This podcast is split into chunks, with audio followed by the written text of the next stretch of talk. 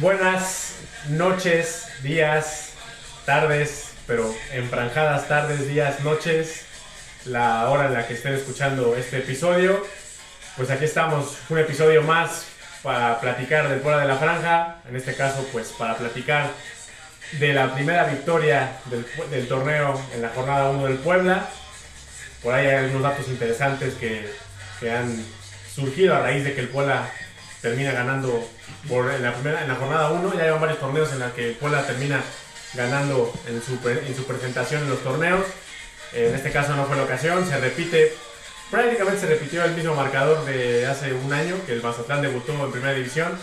Pero pues ya lo estaremos platicando, también lo que viene contra Santos, un partido que siempre, pues da siempre hay muchos goles en los partidos contra Santos, sobre todo en el Cuauhtémoc. Este es un equipo que se los indigesta mucho, ya, ya veremos cómo, cómo pinta eh, este partido para la jornada 2, entre otras cosas más. Pero antes, saludo al buen Héctorinho 9. ¿Cómo estás, Héctor? ¿Qué onda muchachos? ¿Cómo están? Pues como dices, un capítulo más de su podcast Entre Camoteros. Yo vengo acá a tirarte, sobre todo cuando las cosas las dices mal. Dices, veníamos de muchas victorias en la jornada 1. Pues no es así, llevamos tres empates a un gol No, pero bueno, pero, jornadas. pero no se pierde, pues. Ah, bueno, es diferente a ganar. Eh, no se pierde desde. ¿Desde qué torneo no se pierde? ¿Te metiste ese dato? No, no lo tengo, pero. No, no, no, pero no, güey. rato. Pero no habíamos ganado, habíamos empatado, empatamos el último torneo contra el América en la jornada 1, con el Araujo, que habíamos empezado perdiendo muy temprano. Se le ganó a Mazatlán. No, pero antes de Mazatlán, e- ese, ese fue el último que se ganó. Y ya tiene dos años que es la segunda, que te corrijo, me dijiste hace un ¿Dos año. años? ¿Tan rápido? Sí, dos. La otra fue que se empató Yo con, que fue en 2021. se empató con Chivas 1 a 1, con la de que es el debut de Anthony de Segovia. Y hubo otro de 1 a 1 que fue contra Monterrey, que, que selecciona a Dan Aguilar. En 2021, ¿no? ¿sí? Y ya hace dos años se le ganó a Mazatlán 4 a 1. Que todavía estaba Viconis con nosotros, Ormeño, Fernández, etc. Bueno, pues. También mencionar que el Puebla llega a 700 victorias. Correcto, Eso dato, lo menciona dato de Héctor Padilla. Héctor Padilla. Que de ahí, y puso otros datos más que de ahí ya el Puebla lo, lo- los comentamos. lo hizo más oficial el Puebla y lo dio a conocer con más personas.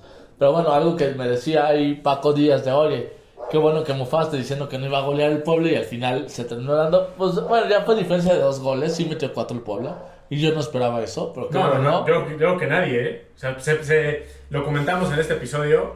Creo que se, se vislumbraba un partido difícil, un poquito cerrado, pero fue todo lo contrario, ¿no? Ya otras estamos platicando a detalle, pero pues nadie se esperaba una goliza, ¿no? Sí, que Bueno, insisto. por lo menos que el Puebla anotara cuatro goles. Exacto, porque ya después al que recibes dos, pues ya no es tanta diferencia como para causar ¿Cuándo fue, ¿Cuándo fue la última vez que el Puebla anotó cuatro goles? Ahorita te consigo ese dato, pero ¿No fue así, así de, bote pronto pienso ese con Toluca que quedamos 4-4. Este, y la otra que te iba a decir es que al final también el Puebla eh, se le complica el cierre.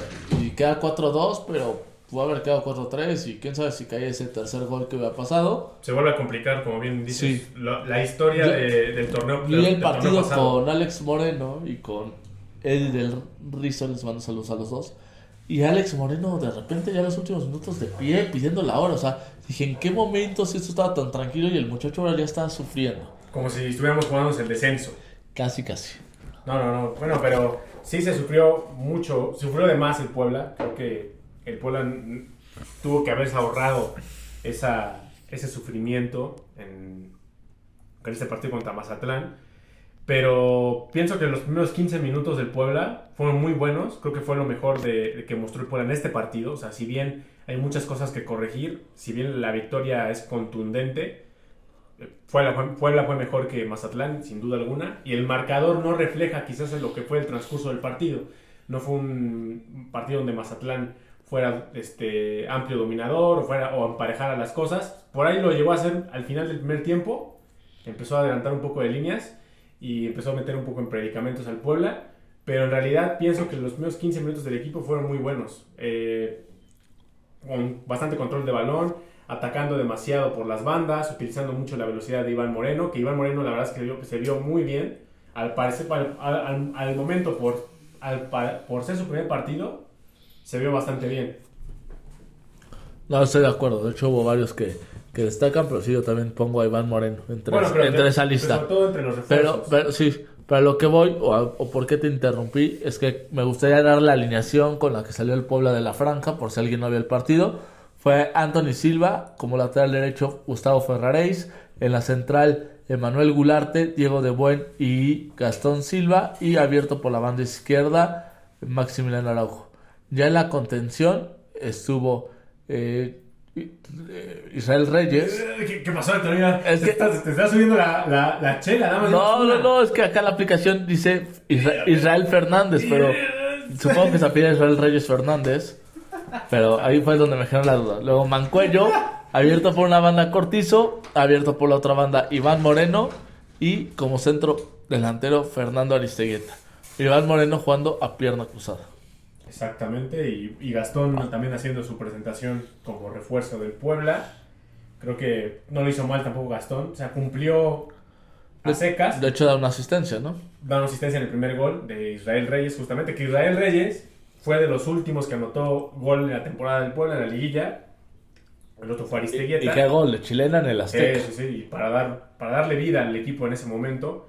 Y ahorita pues anota el primer gol del torneo, eh, merecido, digo, es un chavo que ha, ha buscado muchas oportunidades y, y se le están dando las cosas. Y que fue de los más buscados por el club para que se vendiera y el Puebla aguantó los billetazos para que se quedara Reyes. Sí, seleccionado nacional última- últimamente en las convocatorias del Tata. Y que estas actuaciones no te aseguran nada, pero te meten o te dan más posibilidades de ser llamado a la recta final, ¿no? Sí, sí, sí. Más porque la lista de jugadores para el Mundial está, es- se amplió, ¿no? A 26 jugadores. Yo creo que por el tema del COVID, ¿no?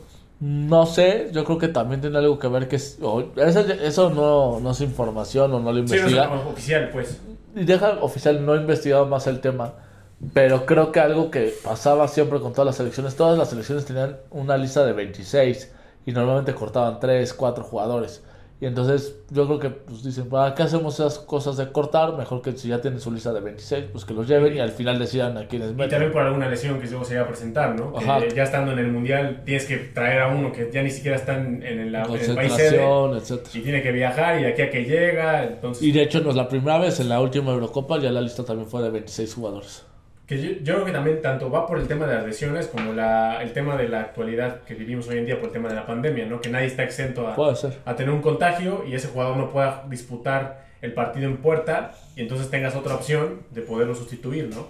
Más que nada yo pienso que también va por ese lado y eso le da oportunidad, como a este caso a Reyes, de poderse colar en la lista de, final de, de los convocados al Mundial y creo que si tiene un muy buen torneo, como lo está como inició ahorita y como lo, lo cerró, creo que tiene muchas posibilidades de, de acceder a esa lista, ¿no? Sí, yo también creo que se puede dar.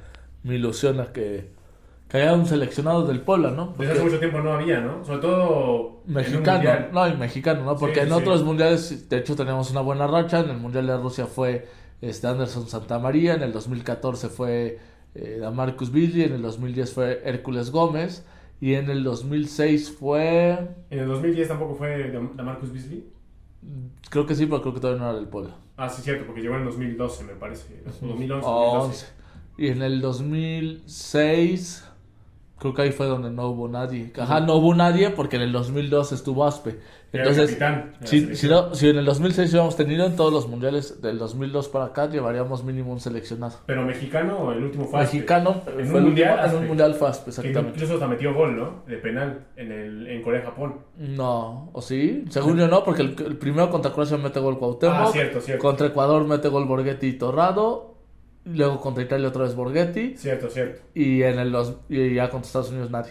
Estoy, estoy confundido yo que en, en eliminatoria sí metió. Sí. Incluso hasta metió un pase para gol. Eh, contra, Estados, Estados Unidos, Unidos. pase de Borghetti. De hecho, fue la primera vez que yo fui al Azteca con ese, ese ¿Tú gol. fuiste ahí? ¿Estuviste ahí en el 2001? Ese fue mi primer partido que fui al Azteca. No, pues buena experiencia, ¿eh? El, el, el barco se estaba hundiendo. No, y el, Y el, el, el debut del Vasco Aguirre, ¿no? el contexto fue que mi papá me dijo, oye, yo era siempre de panzazos. Nunca reprobaba, pero panzaba.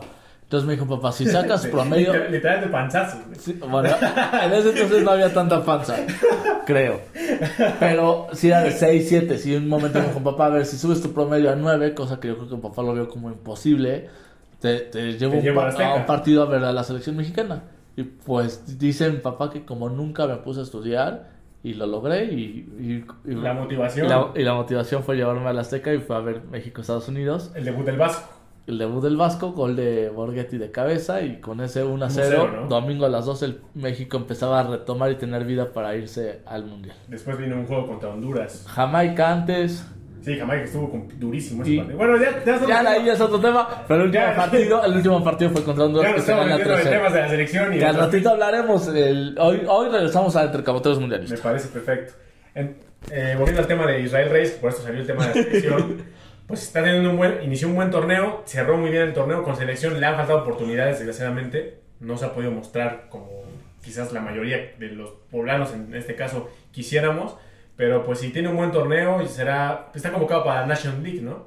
Sí. Seguramente va a jugar ahí, entonces pues creo que ahí es, su No, y, oportunidad de y llenarle cuando jugó con la selección metió gol aparte y no y fue el único partido que no ha recibido gol México. contra Surinam. Sí, que también influyó eso, Sí, porque sí, fue una. Surinam. Pero al final. Es como meterle gol a la policía auxiliar de aquí de Puebla, güey. A ver, Puebla a veces pierde esos partidos. ¿eh? Bueno, güey, pero...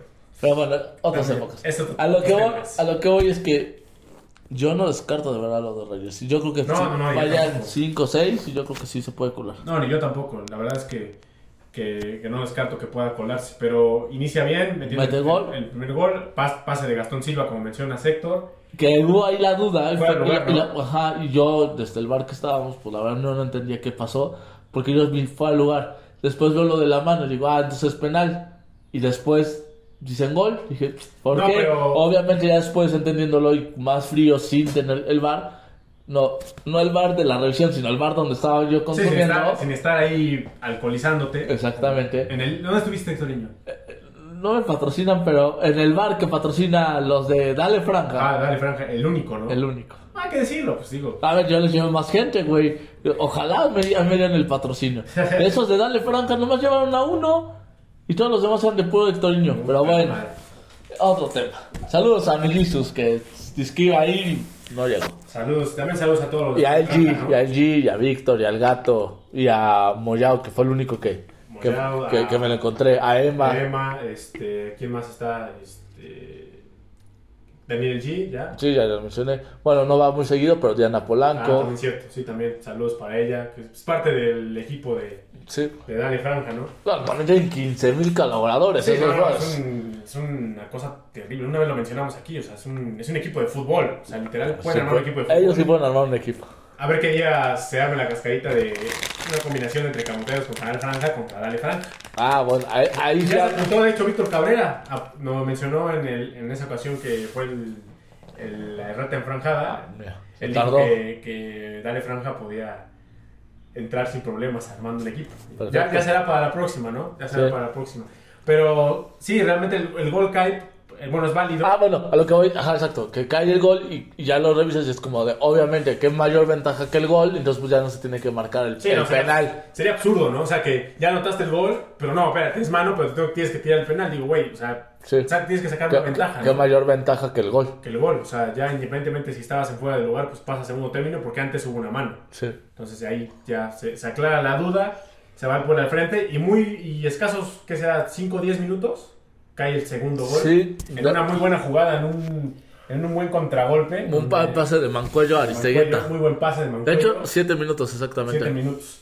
Eh, le pega a Mancuello, bueno, perdón, le pega a Aristeguieta, se la termina dando a, a Viconis, la rechaza a Viconis, le vuelve a quedar a Aristeguieta otra vez y nada más la termina empujando y anota el segundo gol, donde prá- prácticamente parecía resuelto el juego, ¿no? O sea, Mazatlán no tenía idea, no llegaban con mucho peligro, pero después de ese segundo gol, el Puebla se empieza a relajar un poco y Mazatlán empieza a adelantar líneas y empieza a atacar un poco más. Marco Fabián empieza a tirar ahí un poco de balones al área. Eh, creo que también eso, el Puebla sufrió en los últimos minutos del primer tiempo. Creo que ahí es donde sí se pone, a- se pone un poco nervioso el equipo. Se termina 0-0, 2-0, perdón, en el primer tiempo. Yo que si hubiera caído un gol de Mazatlán en el primer tiempo, hubiera complicado mucho más las cosas. No sé tú cómo lo ves, Héctor. ¿Cómo Sí, lo ven? quienes Muy probablemente sí, pero tampoco me acuerdo de una super clara que se haya tenido ahí. Bueno, hay una, hay una jugada que, bueno, creo que esa fue en el segundo tiempo, donde es que prácticamente era el empate de Mazatlán. El 2-2, pero ya fue en el segundo tiempo, ¿no? Sí, sí, sí, Pero en el primer tiempo- tiempo no me acuerdo de una tan clara como para No, que- no, no, creo que no. Y sí hubo, pero Anthony las, las resolvió bien, la defensa también estaba, estuvo bien en ese momento, pero sí se va al, al al, primer tiempo, al, primer- al medio tiempo 1-0, 2-0, perdón, De hecho, en el primer tiempo solo tiene un remate a puerta Mazatlán. Y Puebla 5. que de esos dos, que dos de ellos terminaron en gol. Correcto. Entonces, creo que fue una buena, una buena cosecha en ese primer tiempo. El segundo tiempo, el Puebla otra vez inicia un poquito al frente, Pero antes de irse al frente, el Mazatlán fue el que se fue al frente. Y con un gol de un venezolano, ¿no? Bello, Venezolano. imagínate ser venezolano, qué buena noche, gol de Aristeguieta y gol de Bello. Acá, si va en España y vemos eso de Héctor Herrera y de Orbelín, puta, Sí, no. todos estaríamos hablando de que es mexicano, sí, sí, planas. Y hay que decirlo, en esa jugada le ganan, la, le ganan el remate a Gastón. Y, pero muy buen pase de Marco Fabián Sí, y sí, muy sí. buen recurso de Bello porque no estaba fácil, mueve muy bien, es como de palomita, ¿no? y le termina ganando la posición a, a Gastón. Y ya imposible para Anthony, ¿no? Sí, imposible para Anthony. Y ahí el partido se pone 2 a 1. Minuto 47, o sea, recién empezando el juego. Gol de vestidor, donde otra vez el Puebla tiene esos, esos pequeños errores de concentración, donde terminan marcando goles muy temprano y al final de cuentas, pues en este caso no, no en una derrota o en un empate, pero estuvo cerca. Después el Puebla adelanta otra vez líneas, se encuentra con el tercer gol A los 10 minutos. a es- los 10 minutos. De hecho, eh, acaba de entrar dos minutos antes mi Barragán. Que, qué bueno que lo mencionaste ahí en el Twitter. Saludos a Armando. que- Armando. Que, que dice que solo va a meter dos en toda la temporada. Este Barragán. Bueno, yo creo que va a meter más de dos. Ojalá, tres. No sé cuántos más de dos. Él dijo que solo dos.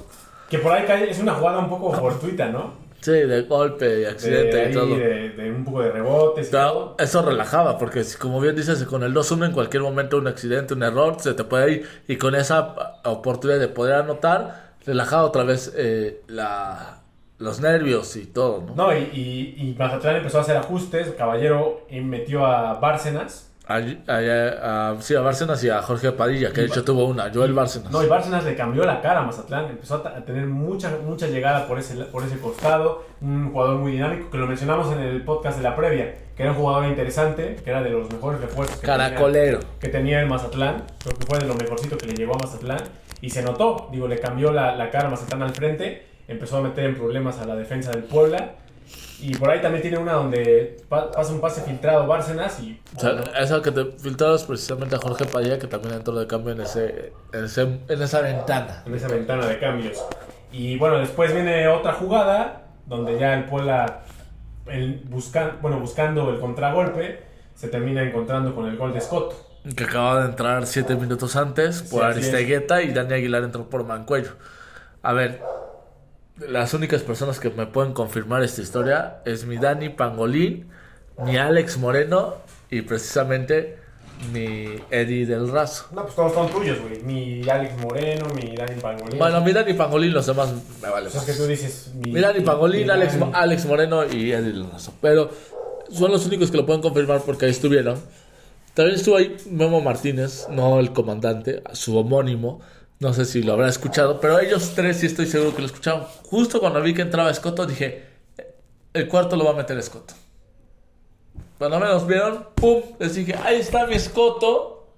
Se lo estoy cantando. Tú me dijiste brujo, porque dije lo de Aristegueta. Sí, sí, sí. Y Que, mira, ya llevaba dos. que anotaba, que anotaba este... En este partido dijiste, hoy moja mi Aristeguieta. ¿Y cómo fue? Mojó. Ojo. Y, y Escoto, justamente, en el partido que se le gana a Mazatlán 4-1, Me quedé el cuarto. él metió el cuarto. Sí. Y ahora en esta ocasión le toca volver a meter el cuarto. O Ya sea- con el mismo marcador. Se estaba repitiendo la misma historia, ¿eh? O sea, ese estadio Kraken en cualquier momento se llama Estadio Ormeño Escoto. sí, sí, sí. Sí, con clientazos ahí. Y después, bueno, viene el, cua- el cuarto gol. Por ahí también entró ya Omar Fernández. También Sí. tuvo, tuvo oportunidad. Que si bien no lo hace mal, creo que no se vio ese Fernández que, Sí, no, que no. otros, otros partidos lo hemos visto. ¿no? También por el resultado y por el momento del partido. No, y viene llegando, en lo que se acopla a los jugadores que si bien la mayoría los conoce, pero hay otros que como Mancuello, como Gastón, que pues no, también están en ese mismo proceso de adaptación, de conocer, que no debe tardar mucho, ¿eh? Gastón ya tiene prácticamente un mes ahorita que dije Aristegueta me acordé de algo. El otro día pensaba, a ver, si Fernández se volvió el máximo asistente este, del Puebla desde que ascendió, más allá de esa última temporada que fue muy buena, en gran parte ese último torneo se hizo muy buena dupla con Ormeño. Entonces es como de, imagínate la dupla que puede hacer con Aristegueta, que está hecho un jugadorazo. O sea, porque no solamente te mete gol, lo que hace Aristegueta para retener, para quitarte jugadores, para el desmarque, para peinar. Es, mucho es- es sacrificio. un jugador muchísimo más completo que Ormeño. Sí, Entonces, sin duda. mi ilusión es eso, que cuando ellos dos empiecen a juntar y empiecen a agarrarse ese hilo, puede ser muy, muy, muy peligroso en el ataque. Sí, Aristegueta mejoró bastante desde el primer torneo que llegó, que el primer torneo que llegó le fue muy mal en cuanto a las lesiones, creo que lo castigaron mucho y eso no le permitió agarrar un nivel óptimo para poder ayudar al equipo. También le costó yo un poco de trabajo adaptarse también al estilo de juego del Arcamón, pero ahorita empieza ya Y tener- ahora es otro, ¿no? Ahora ya Sí, está, la liga francesa se sube al barco de Aristegueta. Sí, porque jugó ahí en Francia, en el, Nantes. En Nantes. Ahí estuvo en el buen venezolano Fernando Aristegueta, el Colorado. Y apenas subieron. Que le hace buen juego la playera naranja, ¿no? Ajá, sí. Sí, con el cabellito y todo. y, pues, Y bueno, bien. lo del comentario del Nantes es porque en la liga francesa el equipo del Nantes, o no sé si la liga francesa la Ligue tal, sí, fue la Ligue One.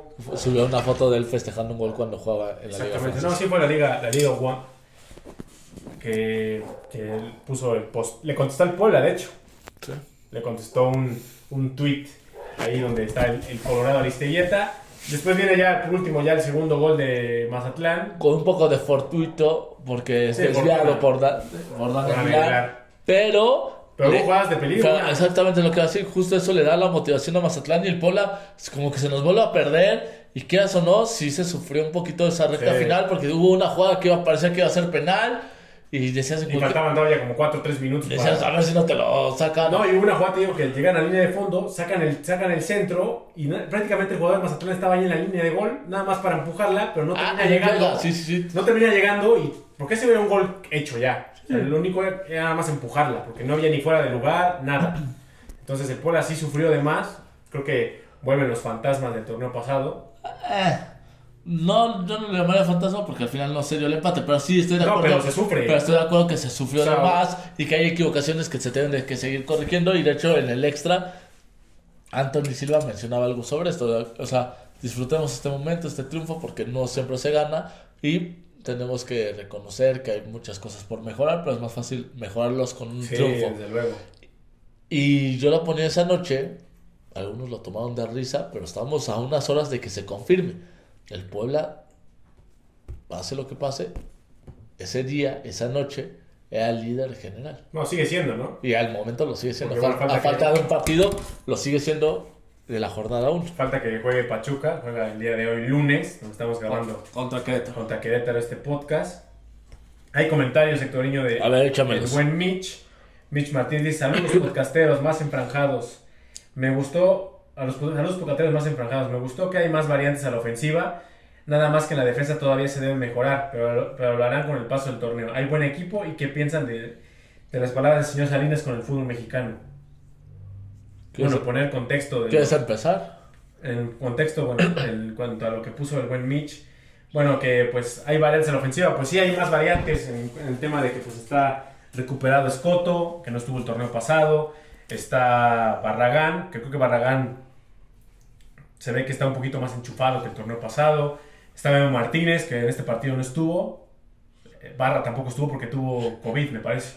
Yo me acuerdo que la estabas regañando a Manuelístico Sí, sí, sí. y te dije, coño, puse extranjeros y tuve que no meter a Memo Martínez por donde quiera. Bueno, pero, no- pero puso que tenía carro completo de extranjeros, pues no estaba Parra. Pues por eso, eso fue su comentario, que estaba, salvo Parra, se tiene el carro completo Sí. de extranjeros. Y tú, no, también falta Martínez. No, ya no leí lo último, ya no leí lo No, último. porque a mí... Con eso andan las prisas, ya no leí lo último. Pero, pero sí, o sea, realmente las únicas bajas de este partido fueron Martínez y, Y Parra. y Parra. Parra que tuvo COVID y está lesionado aparte. Entonces yo creo que aunque no hubiera tenido COVID, no hubiera podido estar. Esperemos que ya se recupere pronto. Porque pues es una, una variante, ¿no? Claro, porque al final siempre son opciones interesantes y no es un mal jugador Parra. Lo que te No, queda... es un extranjero y ah, últimamente seleccionado nacional de su país, ¿no? Sí, lo que te quería comentar o añadir de todo esto es que surgió un rumor en la semana, por, salió de hecho por Antonio Zamora, la posibilidad de un nuevo refuerzo. Él menciona el nombre de Pablo González. Entonces, Pablito. a mí me gusta mucho lo de Pablo porque creo que es un jugador que te puede dar dos posiciones, justo posiciones que te hacen falta, lateral derecho y contención. Además es un cuate que me consta que es muy disciplinado. Ah, y bueno, conoce Puebla. es poblano, conoce la ciudad, conoce, la cantera. conoce a varios jugadores del plantel, obviamente no todos. Y entonces yo creo que puede aportar. Pero No- ¿crees que se haga? Ya se tardaron, ¿no? Sí, reconozco que siento que está raro, pero yo creo que sí se va a terminar haciendo. A ver, vamos a ver qué pasa. Pero yo, yo creo que sí, el Pola está interesado todavía en completarse con un jugador más. Esperemos que. Y ojalá se dé. Estoy ¿no? de acuerdo y seguramente muchos dirán, no, es que nos faltaba alguien de más calidad. Tal vez sí, y yo estoy de No, acuerdo. sí, sí, eso sin duda. Pero, Sin pero, duda falta alguien de mucho más calidad. pero, ya de que no te quedes con nadie a que llegue Pablo, yo no veo mal la llegada de Pablo. Sí, pues bueno, al final de cuentas. es alguien- Aportará. Es alguien de casa que puede aportar algo, quizás no como titular, pero sí puede, puede aportar. Yo pienso que en el caso, por ejemplo, de Iván Moreno, si sigue teniendo buenas actuaciones como las que tuvo el viernes pasado, puede, no es quitarle, bueno, pelear la titularidad a Fernández o a Parra, ¿eh? Sí, sí, sí. Se los puede quitar, ¿eh? Sí, sí, a la Eso es bueno porque al final de cuentas es una competencia interna. Entonces los otros dos, como son extranjeros, pues tendrán que esforzarse al triple. Y sobre todo que el siguiente año, no en seis meses, en un año, se va a ir un extranjero. Entonces, qué bueno que ya tengas una opción mexicana ahí Y joven. y joven que aparte te da para varios años más. Exactamente. Y bueno, lo que menciona Mitch de las palabras del señor Salinas, pues bueno, prácticamente dijo que el fútbol mexicano era un negocio para él. Y que pues si el equipo da para invertir en buenos jugadores, adelante. Pero mientras para él, dice que es una pérdida de dinero. Sí, que, o sea- pierde, que pierde más de lo que gana. Lo que hace ver es que no siempre es un negocio el estar en el fútbol mexicano y Faitelson, porque era con quien tenía la plática, decía... Que siempre interactúan, ¿no? Sí, como que al inicio fue como un, una bronquita, se ve que ya lo hablaron y ya hasta juegan ahora a, Sí, a tweets y- picarse y hacer sí, controversia. sí. Este, y le decían, por favor, usted nunca está en un negocio donde, Donde no gana. Donde no gana, donde no es negocio. Y entonces él explicaba eso, o sea, los equipos, si estás reforzándote año con año nomás para ser campeón, pues entonces ahí no va a ser negocio. Pero si tienes una base, la, la afición te responde, o sea, la plaza, decía, y se va dando poco a poco las fuerzas, bueno, eso creo que no dice, pero No, en general las fuerzas básicas se van dando, y, o sea, hay otros Que el contextos. equipo genere, pues. Y todo va generando, ahí es donde se vuelve negocio. Y ahí también te hacen ver qué es el proyecto del Puebla. El Puebla compra barato, vende caro, saca jugadores de la cantera, la gente está consumiendo el producto, yendo al estadio, comprando los artículos, comprando el franjabono, etcétera. Entonces, poco a poco, y dice, mientras haya recursos y se puedan comprar mejores refuerzos, que bueno, pero si no, tienes no. que tener una base para que con eso te debe de alcanzar. Y yo creo que ahorita el Puebla está en esa base que le alcanza, pero yo creo que poco a poco, mientras se vaya consumiendo más y se vaya generando más ventas, también el club solito va a ser reditable para que se crezca y se vuelva un mejor plantel. Sí, sin duda. O sea, creo que la postura de, del señor Salinas Pliego, pues es básicamente eso. O sea, que no, no, le- no, es- no es un negocio, porque también mencionaba él en una entrevista con. ¿Cómo se llama este chavo de Monterrey? Es otro podcastero como nosotros, Sí, sí, sí. que Roberto Martínez. Roberto Martínez. Él mencionaba. En una Por cierto, me con- gustan mucho sus dos podcasts, tanto creativo como cosas. Saludos a Roberto, que seguro escucha Sí, seguro entre escucha- camoteros. el buen Roberto Martínez, ¿no? Claro, Seguro, saludos. seguro. Saludos al buen Roberto Martínez. Y mencionaba que en una entrevista que tuvo con el señor Salinas, donde le pregunta que por qué el fútbol no es un negocio, él dice, realmente en México, para que sea un negocio, los estadios que estar llenos. Y las entradas deben de costar un dineral. Dice, pero desgraciadamente, dijo, en México no existe gente rica que pueda ir al fútbol. No tenemos estadios de primer nivel como en otros estados, en otros, en otros lados del mundo. Entonces, dice, realmente en México es muy difícil de hacer un negocio de esa manera. Y después menciona personajes como Goyri, que dice, ellos, dice, tienen mi respeto porque se obsesionan con ser campeones. Entonces, y ellos sí apuestan por su dinero y pierden, pero al final de cuentas consiguen lo que quieren. Pero él dice que nunca le ha interesado tener un equipo de fútbol, que lo convencieron de comprar al Morelia un socio que tuvo, pero realmente si por él hubiera sido, no hubiera comprado ningún equipo de fútbol.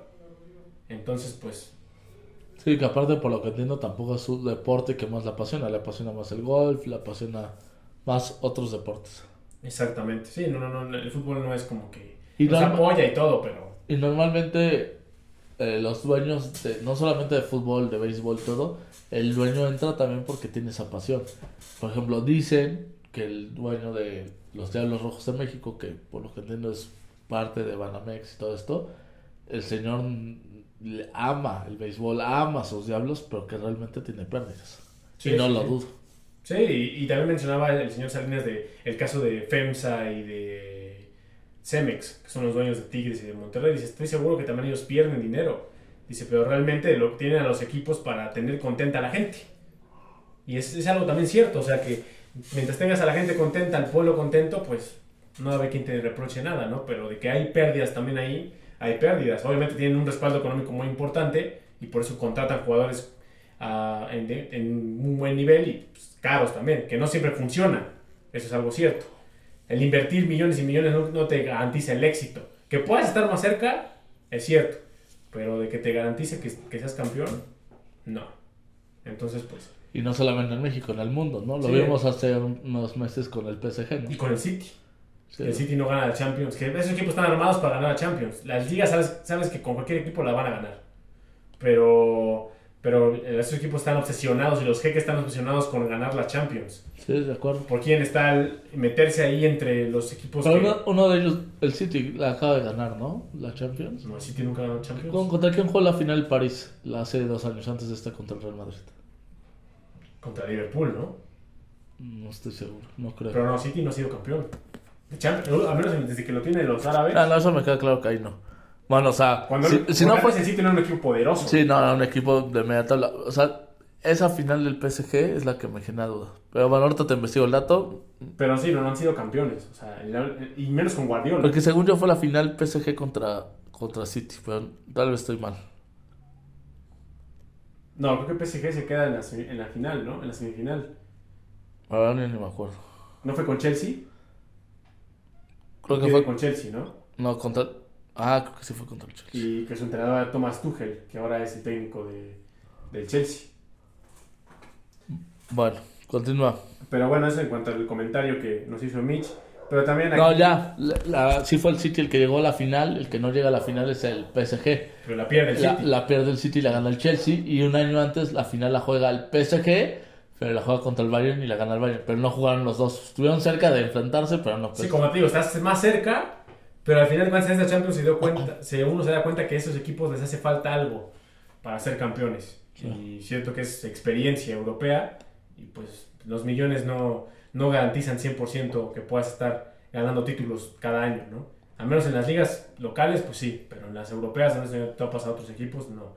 También el buen Charlie encamotado pues nos manda ahí una carita feliz, un buen seguidor del podcast, el buen Charlie. Saludos, que hoy vi que ya se le aleja de las redes. Sí, Ojalá, ojalá que todo esté bien. todo Es bien. que por y que, personales. que se aleje de las redes, pero no de su podcast, Intercamoteros. Sí, no. Y por ahí también entre Camoteros lanzamos ahí una pregunta donde sea el jugador del partido.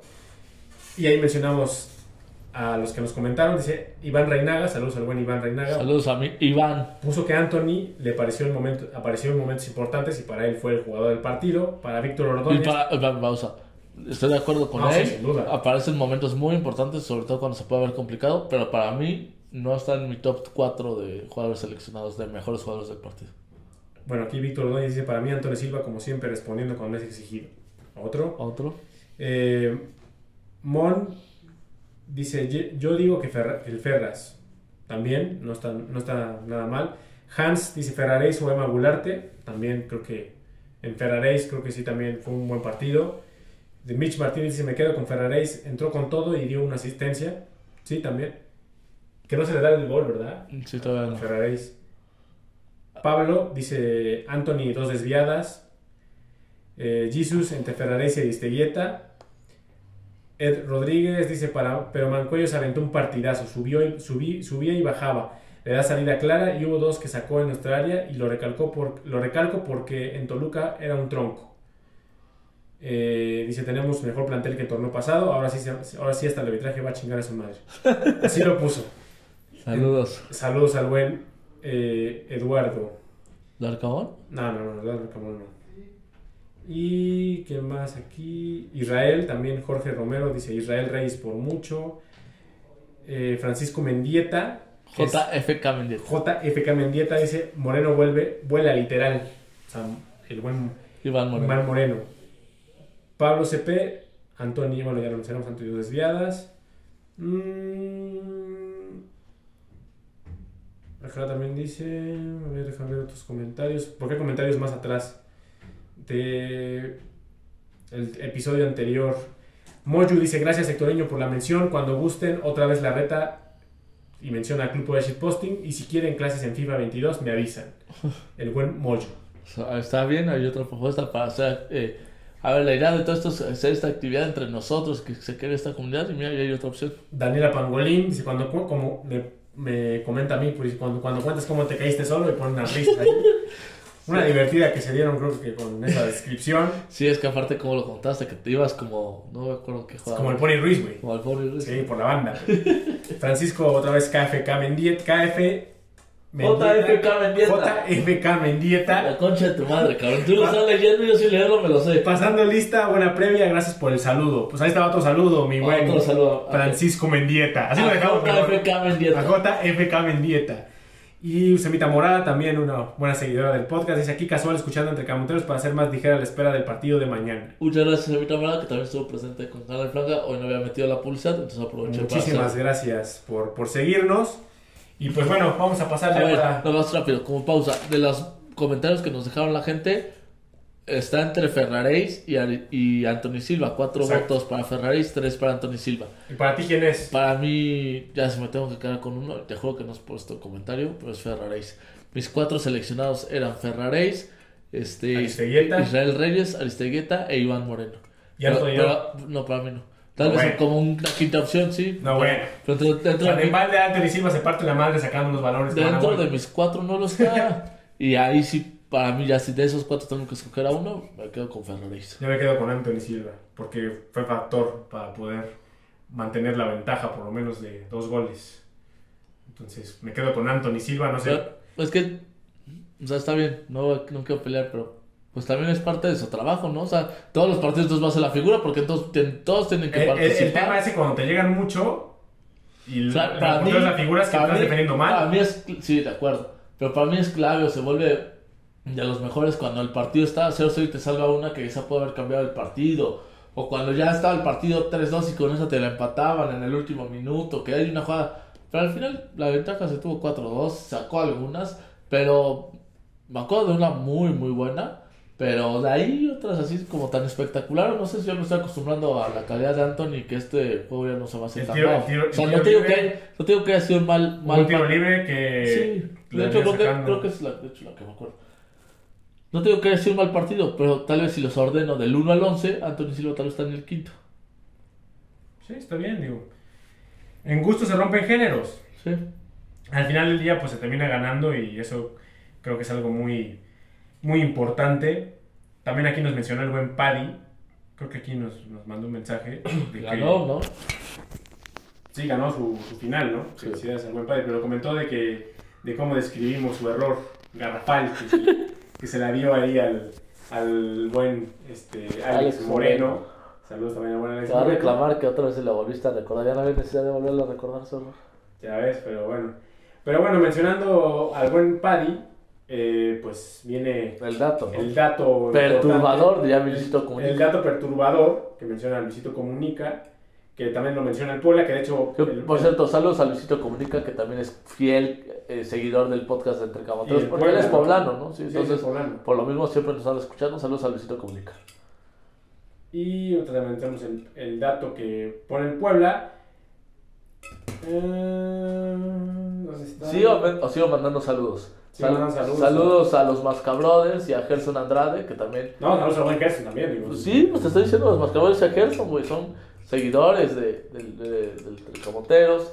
A José Ramón Fernández. A su madre. Güey, ¿qué? A Toño, a Toñito Valle, A Toño Valle, claro. que le va al Puebla también. Y acá dice, Ya, hubo varios datos históricos en este partido que contra Mazatlán. Y menciona el buen Paddy. ¿Por qué digo que Israel Reyes es histórico? Mis datos arrojan que, que- que su gol fue el 2800 en la historia del Club Puebla. Que al ser el primero y no alcanzar a Mazatlán es el gol ganador. Con eso la franja llegó a 700 partidos de liga ganados desde el 20 de agosto de 1944. O sea, desde su fundación, el equipo lleva 700 partidos de liga ganados. de forma oficial, en Liga. De forma oficial en liga, o sea, sin contar Copa, Copa. ni nada de eso, ni torneos Ni Coca. Champions, ni Bueno, amistosos. también Coca Champions no jugábamos cada, cada, mes, cada año. o sea. No, pero al final se ganó y ese no se cuenta. Sí, Y sí, al sí. final no se cuentan los amistosos que tú le cuentas los goles a Lustiza. Y tampoco se cuenta este la, su- Amistosos. la Supercopa. Ya te dije los amistosos de Lustiza. Ni los, la Supercopa, ni. ¿Qué otro torneo se juega por ahí? Pues nada más. Nada más, de la época Copa. Supercopa. Y luego menciona, ante Mazatlán, que ya mencionamos con los 700 triunfos en liga, las victorias en Centurias se dieron de la siguiente forma. Acorde a mis bases, abro, abro el hilo. Ahora, pues bueno, abre el hilo y la victoria 200 se dio en la temporada 75-76, triunfo en el Cuauhtémoc sobre Atlas 2 a 0. Jornada 36, en el inolvidable, el inolvidable siglo Fogel, anota los, anota los dos, victoria 300 es al igual de local, en la jornada 2 ante Atlético Potosino 4-2, anotó Muricí y 3 de Paul Moreno, la victoria 400 en la temporada 90-91, triunfo de local ante Cobras de Ciudad Juárez, en la jornada 22 anotó Jorge Motero Aravena y José Manuel Chepo de la Torre, el torneo corto verano eh, del 2000, el triunfo es el triunfo 500 es ante Santos 3 a 1, que es el próximo rival que nos toca en puerta, y ya vamos a platicar de la previa en un momento más. Anotaron Alberto García-Aspe, que ya lo mencionamos hace un rato, Sigifredo Mercado e Iván Cavieres, el ecuatoriano, que, festejaba con sus, con sus este, máscaras de Spider-Man. en un mundial, de hecho, ¿eh? creo que fue en el mundial de Corea y Japón está en el grupo con México. Exactamente. No, es que en ese partido el que mete gol es el otro que juega en la Liga MX, que era del Necaxa, este, el Team Delgado. El Team Delgado, eh, sí es cierto, el Team Delgado. Y en algún momento también, ¿qué otro ecuatoriano estuvo? Saritama, ¿no? Saritama, que me acuerdo en Tigres y América, Sí. en, esa, en esa selección Alex Aguinaga. Jugadorazo Alex, Alex Aguinaga. Apertura 2012, jornada 6, triunfo 600, Puebla 1, San Luis 0, gol de Diego de Buen. Ante Mazatlán se llegó a 700 triunfos en liga y por segunda ocasión la centura de ganado se da fuera de casa. El torneo corto es verano del 2000, puso que es un error de dedo y también aquí le comentaron que no puso la, la- la temporada del triunfo 300 y bueno, ya menciona que se equivocó y fue el triunfo 300 en la temporada 83-84. Cosas increíbles. El- la victoria 600 fue en el 2012 y ahora la 700 en el 2022. 10 años tuvieron que pasar para que se lograran 100 triunfos de la Tristísimo, franja. ¿no? Y cosas de la vida. Estaba Diego de Buen, que sigue en el plantel, nomás que ya se había ido y regresó. Y la mayoría de estos triunfos se han dado en casa. Y la, may- y la mayoría Fuera de casa, en ¿no? ¿Entendí? No, la- esta es la segunda ocasión que se da esta centuria Ah, fuera de casa. Ya. Entonces, en este caso, pues agradecer al buen Héctor Padilla. Eh, Sí, qué bárbaro con esos datos. Se le agradece. Y, y que los comparta con la comunidad tuitera. Esperamos algún día tenerlo aquí. Y si nos está escuchando, pues que, que se reporte para tenerlo aquí en un episodio del podcast, para que comparta pues, mucho conocimiento de historia, no solamente del Puebla, sino de la ciudad, de México. Conoce muchísima historia el buen Héctor Padilla. Sí, sería buenísimo tenerlo. Y ya que venga, los tra- lo trato de convencer de que me comparta su base de datos. Si quiere, si no, Ah, no, pues claro. si no pues ya o sea, no es una condición para que venga. Es tratar de convencerlo. Me puede mandar muy lejos. Perfecto. Y bueno, pues ya vamos a pasar a la previa de Toriño. El próximo viernes, 9 de la noche, ojo, es de los únicos partidos que se van a jugar a las 9. Por ahí hay otro un sábado a las 9 contra San Luis, igual de local. Pero este va a ser el único en viernes que se va a jugar a las 9 de la noche. El, el Puebla va a enfrentar al Santos Laguna. Por ahí hay mucha polémica de que el Santos el día de ayer ganó con una ayuda arbitral al Monterrey. Si bien es una jugada polémica, pero creo que el Santos termina ganando por, también por lo que dejó de hacer Monterrey. Monterrey dejó mucho que hacer. Casi, casi Pusetich sacó a sus delanteros que estaban generando mucho peligro, Funes Mori y Aguirre. Y posteriormente pues le terminan empatando y le terminan ganando el partido. Pero creo que también es lo que menos debería preocuparse el Puebla y la afición. Nosotros como afición no deberíamos preocuparnos por eso. Si bien históricamente el Puebla ha sido un rival que se nos complica muchísimo. Muchísimo. Siempre se nos ha complicado. O sea, históricamente tanto en el TCM que no se ha podido ganar, en el Corona mucho menos. ¿Quién metió el gol en el Corona? ¿Waldi? ¿O quién metió el gol? Cuando se ganó la última vez, Sí, no, no me acuerdo, pero creo que sí, uno de ellos fue Waldi, ¿no? Fue la última, creo que fue en el 98 o no sé cuándo. 99, creo. Imagínate, y en ese entonces no, en Torreón, ya, ya sea en el TCM o en el Corona, no ha ganado. Hemos tenido empates a sabor a victoria que recuerdo rápido dos. Una que nos salva a Itamay y el Maco Robles con un empate a dos. La del descenso. Sí, sí, sí. Y otra hace no mucho con Ormeño, que sacamos el 0-0 y eso nos aseguraba clasificar de forma directa a la liguilla. Exactamente. ¿Cómo ves este partido, Héctor? ¿Qué, Pa- qué- qué- qué sensaciones te deja este, este Ah. esta previa? Pues yo creo que nos queda claro que es un partido difícil, que normalmente son muy atractivos en el Estadio Cuauhtémoc. Muchos goles, ¿no? Muchas veces nos ha tocado estar abajo y regresar. De hecho, la última fue al revés, nosotros estar arriba y que regresar a Santos. Eh, pero, no sé, tengo un cosquilleo que se va a ganar, ¿eh? No sé si... No, pues, ojalá, No, ojalá. no creo otra vez que por goleada, ojalá sea la mufa, diría mi Paco. este, pero yo creo que el Puebla lo puede ganar 2-1. Puede ser. Santos es un rival complicado.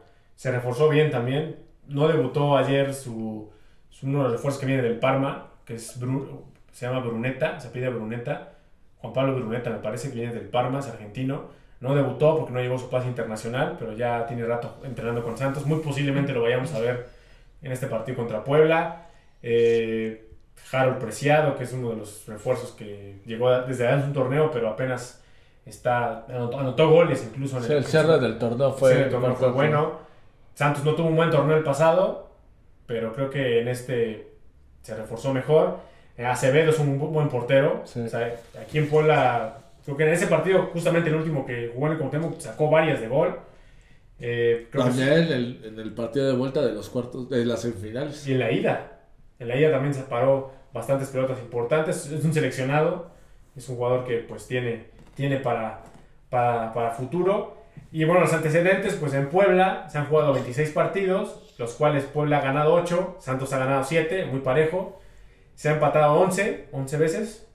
Se ha perdido 7 por parte de Puebla y Santos ha perdido 8 veces. Mira, que, que me suena muy lógico. Si el Puebla ganó 8, me suena lógico que Santos haya perdido 7. Y si ganó 7 Santos, que el Puebla haya perdido 8. Sí, sí, sí, pero pues hay que mencionar los datos tal cual, Héctor. No tengo yo que, darle. Y en Santos, pues bueno, ya en el TCM, pues las cosas son muy tristes, ¿no? En total se han jugado 53 partidos entre, el, entre en Torreón y en Puebla, los cuales el Puebla solamente ha ganado 9, ha perdido, el Santos ha ganado 22, el- se han empatado 22 ocasiones y el Puebla ha perdido 22 veces y el Santos solamente 9. Pero quiero también añadir un comentario de lo que mencionamos del tema del arbitraje, que ayer muchos leían en Twitter que no, que cómo está arreglado, que hagamos, que vamos a jugar contra 12. A ver, creo que más allá de lo que pueda pasar con el arbitraje, el Puebla debe de tener con qué para poderles ganar. Ah, sí, claro. Y que yo, a mí no me gusta usar mucho ese pretexto del arbitraje, siendo que nos hace ver que no tenemos la calidad suficiente para poderles ganar, y creo que lo tenemos. Entonces, pues ojalá no haya decisiones dudosas y que no sea un factor, y yo confío que el Puebla lo, lo puede ganar. No, y aparte, pues el Puebla está en casa, tiene todo para, para ganar. Santos, pues apenas este torneo está iniciando. Creo que es un rival difícil, pero creo que es preferible enfrentarlo en, esta, en estas instancias y enfrentártelo más adelante porque puede ser un rival más peligroso. Pero pues, ¿cuál es tu pronóstico, Victorino? Ya te lo dije, te, ¿No hay lo, picks? te lo repito 2-1. Eh, es que, No hay picks. El, la- el episodio pasado no hiciste no, picks. es que no me gusta quemar La gente está perdiendo dinero por tu culpa. No, no, no pierden dinero porque si estuvieran en mi grupo hubieran ganado cuando les dije que Toluca ganaba el partido. Pero, que por cierto tampoco vendo humo, también dije que Pumas ganaba y no ganó. Pero, este, a lo que voy, no te puedo dar un pick sin haberlo estudiado, pero mi lógica por datos históricos tengo que ver el tema presente, pero las altas me gustan. Bien. Altas, que significa que para los que no han apostado tienen pocos conocimientos, que en el partido va a haber tres goles o más. O sea, no importa el marcador. brutos. No, no, ¿por qué? O sea, puede ser que no tengan el conocimiento y van a empezar a conocer un poco a poco el tema de las apuestas. De hecho, para ese partido, Puebla sale con favorito pagando el doble, 2.10. A Santos le pagan 3.20. El ambos anotas 1.80, o sea, creen factible eso. Y el over lo pagan el doble. Entonces, según esto, podría verse que el 1-1 o el 2-1 son los resultados más probables. Perfecto. Y pues bueno, aquí ya repasando nada más las altas de Santos, como mencionamos el, el atacante argentino Juan Bruneta, que jugaba en el Parma junto con el buen Gianluigi Buffon. Es uno de los, de los fichajes importantes del Santos. De ahí pues ya el pase de Bruneta aún pertenece a Godoy Cruz, un equipo que, que está en Argentina. Y bueno, pues ya es el refuerzo más destacado, tiene 25 años. Es el refuerzo más destacado de Santos. Entonces, pues. Estar al pendiente por si llega a jugar. y ya nomás para complementar el tema de las apuestas, los tres marcadores más probables según el casino. El número uno es el empate a 1 a 1, después la victoria del Puebla 1 a 0 y de ahí la victoria del Puebla 2 a 1. Perfecto. Pues no queda más que apoyar, señores, al Puebla. Si todavía no tienen su abono, pues si tienen las posibilidades de adquirirlo, pues todavía pueden comprar hasta el jueves. Hasta el jueves, exactamente. Hasta el jueves hay puntos de venta, creo que nada más hasta el estadio, ¿no? Eh, sí, ya, ya, ya, lo vas a estadio. Es el estadio y, y si ya tienen abono y no, han ido a recoger su, su tarjeta, que ahora hay que recordar que, que no se está haciendo como la temporada pasada, o las últimas temporadas donde estaba la pandemia, bueno, sigue la pandemia, pero donde se utilizaban los boletos electrónicos. En esta ocasión se está dando una tarjeta física, entonces tienen que ir por ella al Estadio Cuauhtémoc en un horario de 10 de la mañana a 5 de la tarde. Tienen hasta el jueves también para ir a recogerla. ¿Tú ya fuiste, Toreño? Ya, ¿verdad? Ya, el sabadito fui. Sabadito futbolero. Fuiste por tarjeta, yo fui ayer ya, ya la tenemos ahí. Un pendiente menos, ¿no? Un pendiente falta el kit, ¿no? El kit que la, la, directiva anunció en sus beneficios dentro de los abonados. Lo van a entregar creo que en las próximas semanas. Hubo un retraso, me parece, que la, en la entrega de las bufandas, que van a dar unas bufandas, me parece, con la que presentaron a los refuerzos, va a ser esa la bufanda. Entonces, pues a esperar, pero ya lo más importante que es la tarjeta para entrar al estadio el próximo viernes ya está. Los boletos también ya están a la venta. Sufrieron un incremento de precio. Sí. A los boletos rápidamente. Ciertas zonas, ¿no? Ciertas zonas, rápidamente les, les digo las zonas. La más cara vale 460 pesos, que es la de Platea Poniente. Si quieren ir a meter la madre niño, ahí lo pueden encontrar. En Platea Poniente. Normalmente me, me piden fotos, pero está conmigo Dani, entonces ahí a ese güey sí se la pueden mentar. Sí, sí, sí, sin problemas. Ahí los espero para que me menten la madre. Y pues bueno, los boletos ya están a la venta desde el día domingo. Eh, Platea Poniente 460. Platea Oriente 345, Cabecera Norte 285, Cabecera Sur 230 y Rampa Oriente 115 pesos. Así que pues ya están ahí a la venta los boletos por si se quieren lanzar al, Puebla Santos.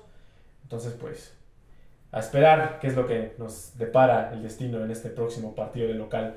Mencionar que son dos partidos consecutivos los que vienen contra León y contra Santos. Al revés, Santos y León. Santos y León, partidos importantísimos que se deben de ganar a como dé lugar. La localidad se debe aprovechar al 100%. Sí, que normalmente nos ha costado mucho trabajo. Sí, sobre todo en este torneo tan corto que prácticamente va a durar cuatro meses. Entonces, hay nueve partidos de local.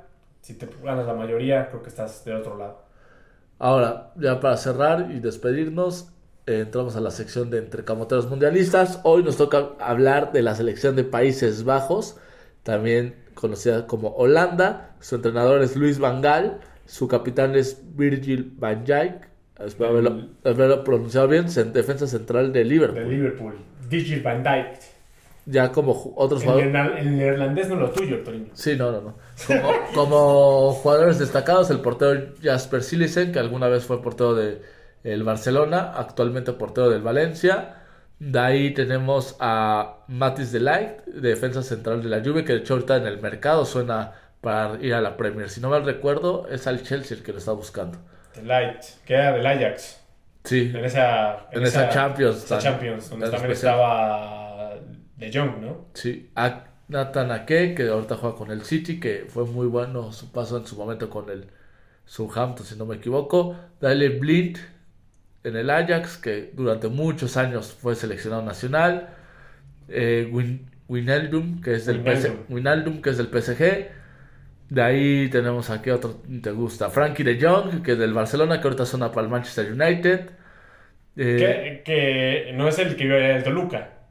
No, no, no, ese es Luke de Jong. Es Luke de Jong. Sí, no, este es Frank. Que fue plantado en Toluca. Sí, sí, sí. Para venirse al Puebla. este, Berwick del Tottenham, Memphis Depay del Barcelona, y Malen del Borussia Dortmund una buena selección, ¿no?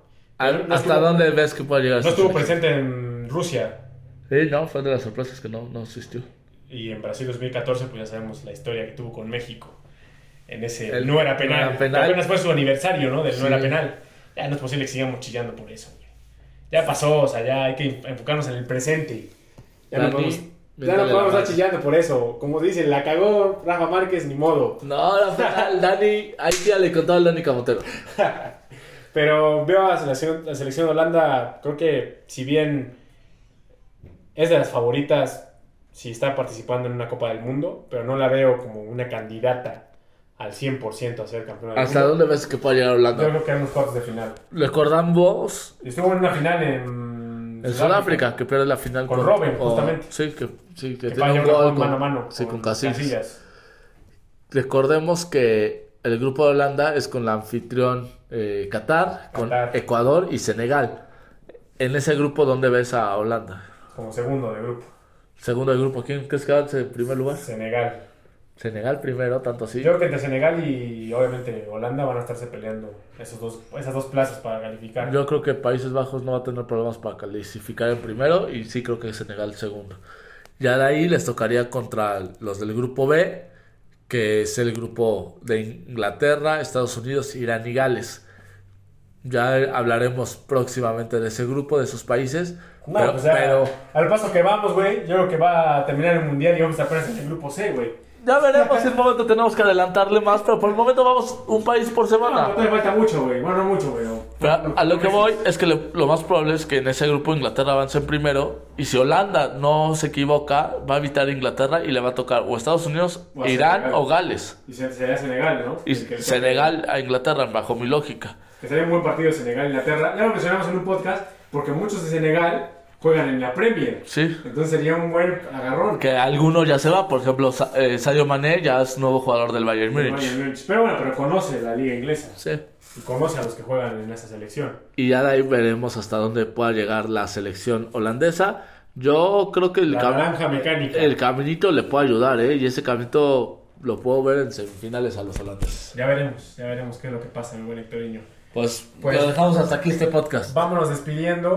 Que por cierto, ya nomás como cierre, se anunció ya el álbum Panini del Mundial. Así es, ya se anunció. Va a salir a la venta en los próximos días. Para quien les guste coleccionar estampas. Ahorita les doy el dato de la fecha para que ya todos lo vayan apartando, vayan ahorrando. Guzmán andaba preocupadísimo por el precio de los, de los sobres. Yo creo que dice que necesitaba un trabajo. Entonces. Ahí A- Acá está, el 7 de septiembre el álbum Panini saldrá, constará de 670 estampas. Cosa de nada.